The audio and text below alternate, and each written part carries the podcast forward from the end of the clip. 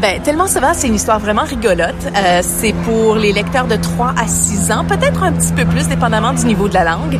Et c'est l'histoire d'une famille qui s'en va en camping. Et bon, là, vient le temps d'aller de, faire dodo. La famille s'en va dans la, dans la tente. Et donc, ils sont, eux, ils sont à l'intérieur de la tente.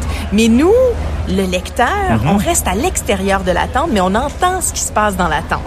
Et le petit garçon euh, pose des questions à son père, disant, ouais, mais nous, on s'en va se coucher, là, mais les animaux, eux, ils vont pas se coucher.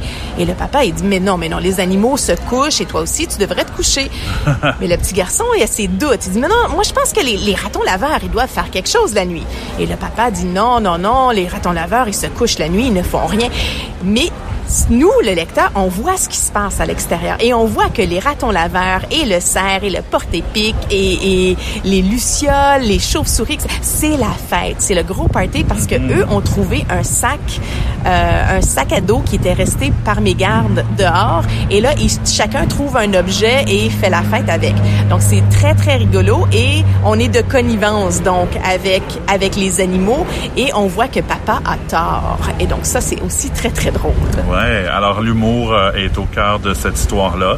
Les images sont magnifiques, elles sont de, de l'illustratrice France Cormier, faut le mentionner. Qu'est-ce qui vous a inspiré d'écrire un, un livre sur le, le camping sauvage et La- rien de moins sauvage que Toronto? La grande métropole de Toronto. Ouais. Ben, nous, on a la chance en famille de souvent aller en camping ou surtout, il y a quelques années, on y allait beaucoup.